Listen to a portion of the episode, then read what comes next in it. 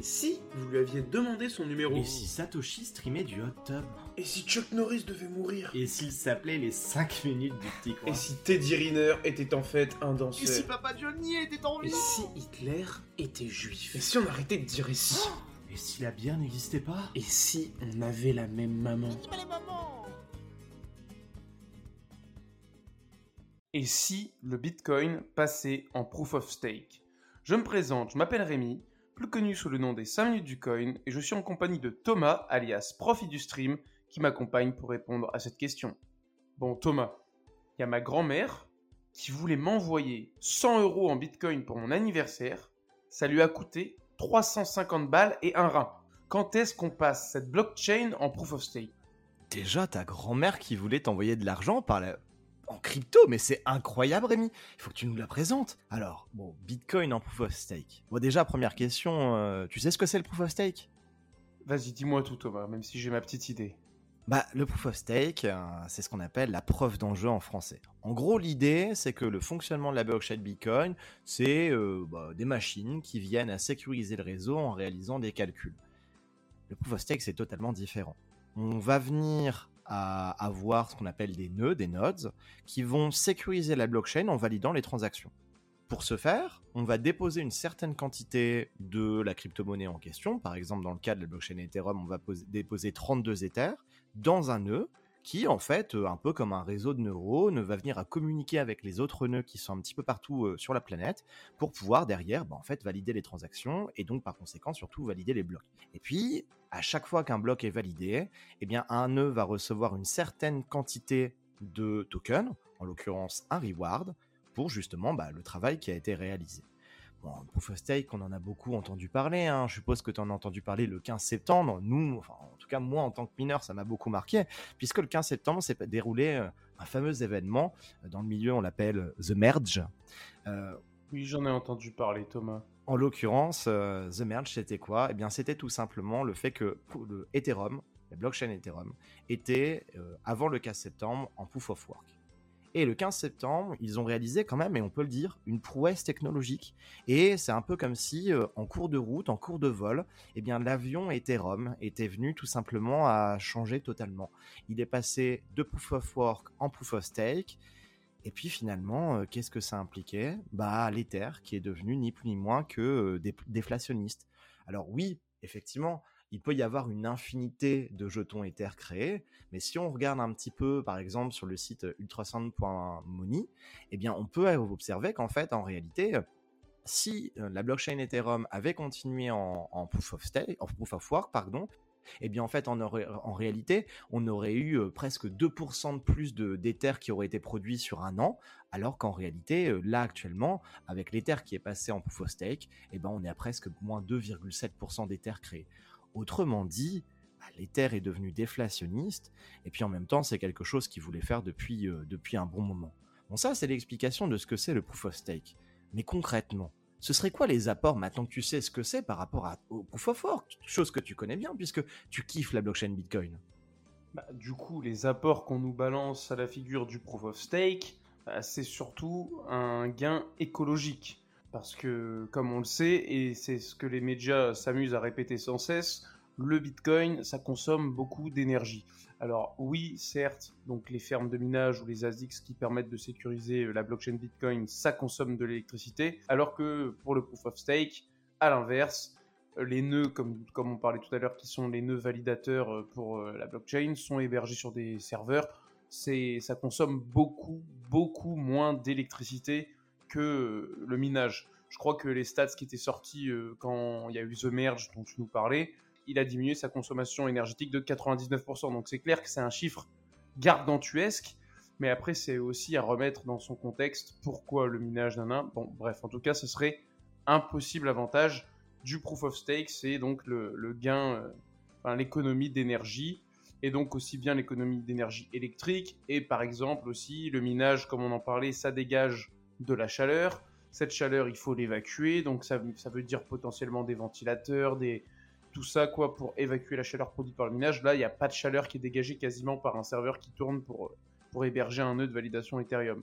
Donc, on va dire que ça a surtout un impact écologique. Après, sinon, euh, le fait de devoir, par exemple, pour la blockchain Ethereum, d'avoir un nœud à 32 Ethers, ça reste compliqué pour monsieur tout le monde d'avoir 32 Ethers quand on voit aujourd'hui un Ether à presque 2000 dollars.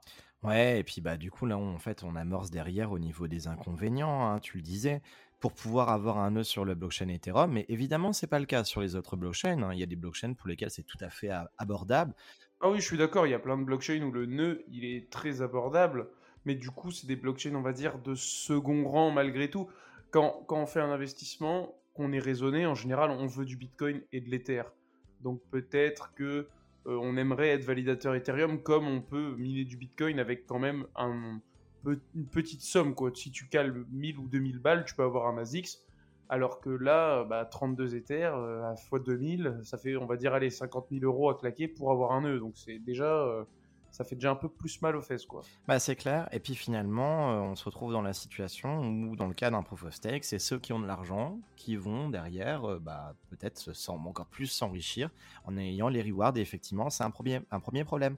Un deuxième problème c'est qu'évidemment le proof of stake est un mode de sécurisation du réseau qui est moins sécurisé que le proof of work. Ça, c'est une évidence. De, énormément de personnes en ont parlé ces dernières années, donc on va même pas revenir sur le sujet. Et puis il y a autre chose aussi. Il y a aussi le fait que derrière, euh, ça implique un certain problème de décentralisation. Je veux dire, même s'il y a des fermes de minage, des États comme la Russie qui commencent à miner du Bitcoin, en réalité, dans le cas du proof of stake, bah, il faut des serveurs. Et puis la majorité des serveurs se situent où? Sur tout simplement les serveurs d'Amazon, de Google, de GAFAM, etc. etc.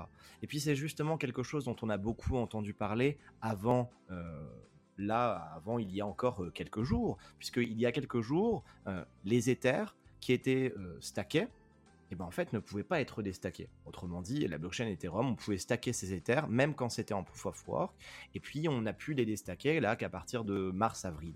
En fait, ce qui s'est passé, c'est que pendant ce moment, à ce moment-là, ben, il y avait différentes pools de staking. C'est le cas de Lido, c'est le cas de Rocket Pool ou autre, qui concrètement avaient 60% des Ethers stackés de tout le réseau. Et voilà, c'est ça ce que j'allais dire. On peut le dire, c'est que c'est pas les petites poules. Euh, Là, c'est vraiment, ouais, comme tu dis, 60% de tous les Ethers du réseau concentrés chez quelques, une poignée de validateurs. Donc au final, on n'est pas du tout décentralisé. Et si, par exemple, pour une raison X ou Y, un de ces validateurs euh, décide de, de- enfin, imaginons Lido qui soit sur le sol euh, américain et que, eh ben, du jour au lendemain, la justice américaine dit non mais là c'est fini que de valider Ethereum pour nous c'est interdit. Bah, ils vont être soit obligés de se soumettre à la régulation américaine, soit obligés de se barrer. Donc euh, ça peut foutre quand même pas mal le bordel. Et d'ailleurs, en parlant de ça, euh, comme on disait euh, tout à l'heure, il y a eu euh, par exemple l'affaire Tornado Cash aux États-Unis. Tout à fait, Donc le procès, donc euh, le mixeur de crypto. Donc si vous savez pas ce que c'est un mixeur, brièvement, n'importe qui peut envoyer sa crypto là-dessus et c'est mélangé avec d'autres cryptos. Et donc en fait, quand vous ressortez vos fonds, ils sont un petit peu, ils sont intraçables. On ne sait pas de qui ils viennent, d'où ils viennent, etc. Et Alors, il y a des stratégies et il y a une condition en amont, c'est qu'il y ait beaucoup de personnes qui viennent mettre de l'argent dès le départ. Mais ah oui, c'est sûr, s'il y a deux personnes qui viennent sur Tornado Cash, on va vite savoir qui en ressort. Mais bon, en tout cas, il y avait du monde qui l'utilisait à l'époque. Donc ça a été interdit sur le sol américain. D'ailleurs, il y a eu euh, le développeur euh, principal qui a été mis en prison. Bref, on va pas épiloguer là-dessus. Et du coup, vu que c'est interdit sur le sol américain, mais que c'est toujours euh, légal ailleurs, ce site, donc il y a toujours des gens qui l'utilisent.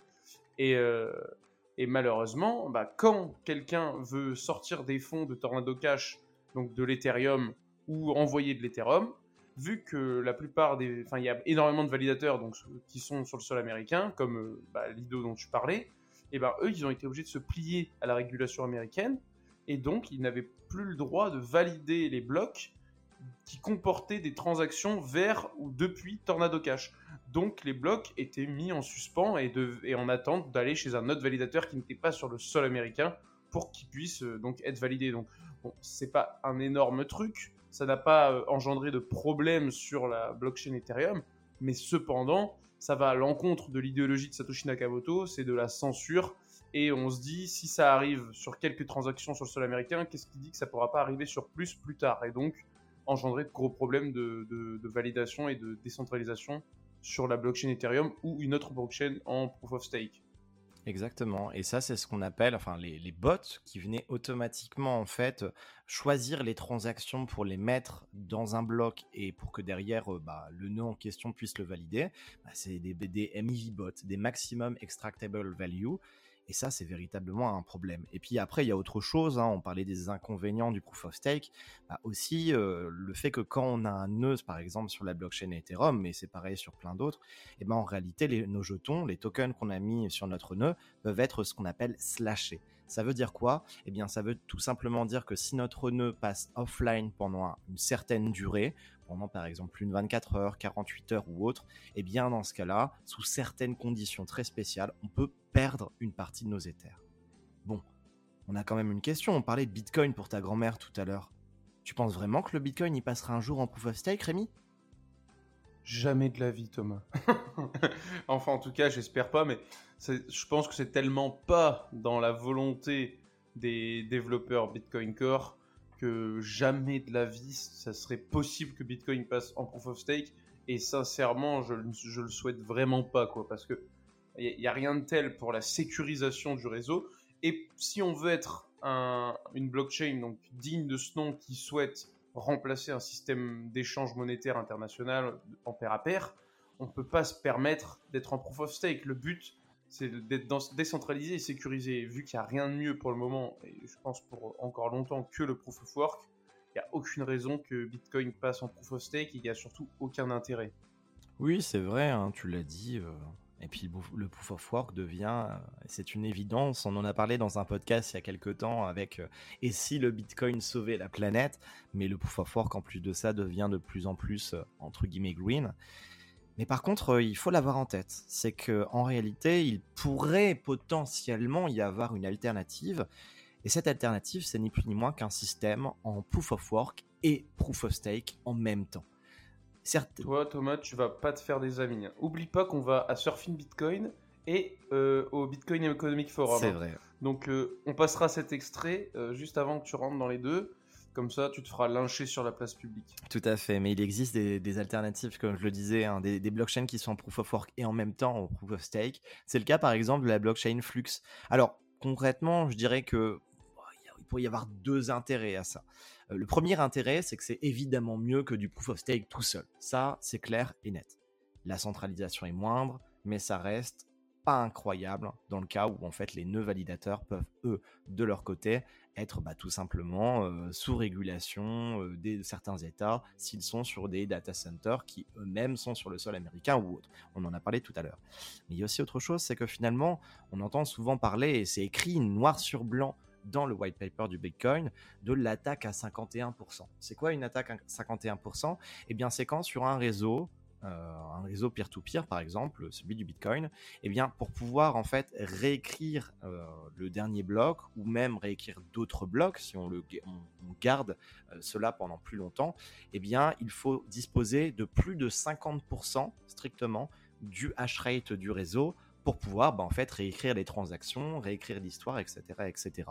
Euh, dans le cas d'un réseau qui serait en, dual proof of work, proof of stake, eh bien, il faudrait 51%, enfin au moins 50% du réseau en proof of work, donc au moins 50% du hash rate.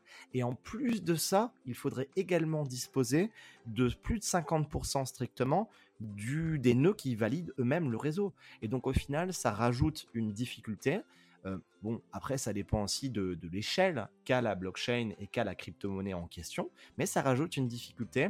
Et c'est vrai que euh, ça pourrait être un entre-deux, conserver la sécurité du réseau en proof of work, et en même temps avoir une, euh, blockchain qui est peut-être moins onéreuse en termes de coûts électriques, de, tout ce qui, de, tout ce qui s'ensuit. Bon voilà, c'est peut-être quelque chose, on va dire une porte de sortie sous certaines conditions. En tout cas, l'idée est à réfléchir, mais tu l'as dit, hein, le Bitcoin en proof of stake, pur et dur, non, ça n'arrivera pas. J'espère bien, j'espère bien.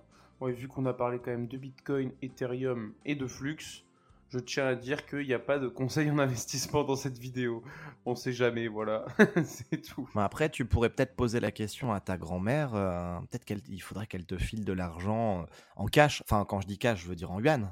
Ouais, ouais, en, yuan numérique, parce que en, euros, euh, Ouais, pas sûr que ça fasse encore bien long feu cette histoire-là.